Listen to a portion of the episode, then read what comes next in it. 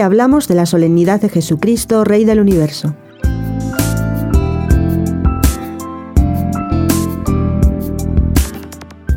La solemnidad que celebramos hoy es como una síntesis del misterio de salvación.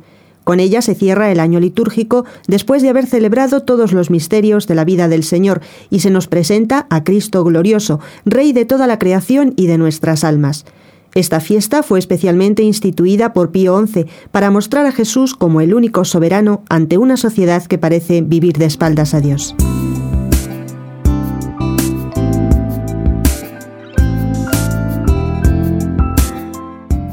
El reinado de Cristo no es un reinado político. El mismo Señor contestó ante Pilato, Yo soy rey, para esto he nacido. Mi reino no es de este mundo. El reino de Cristo es un reino de verdad y de vida, de santidad y de gracia, de justicia, amor y paz. En los textos de la misa se pone de manifiesto el amor de Cristo Rey, que vino a establecer su reinado no con la fuerza de un conquistador, sino con la bondad y mansedumbre de un pastor que busca y cura a sus ovejas. Con esta solicitud buscó el Señor a los hombres dispersos y alejados de Dios por el pecado. Tanto nos amó que dio su vida por nosotros. Un rey con corazón de carne, como el nuestro, que es autor del universo y de cada una de las criaturas, y que no se impone dominando, mendiga un poco de amor, mostrándonos en silencio sus manos llagadas.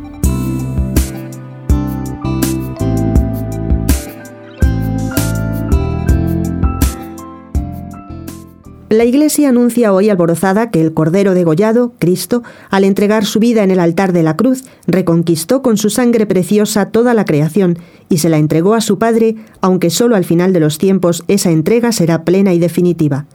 San Pablo enseña que la soberanía de Cristo sobre toda la creación cumple ya en el tiempo, pero alcanzará su plenitud definitiva tras el juicio universal. La fiesta de hoy es como un adelanto de la segunda venida de Cristo en poder y majestad.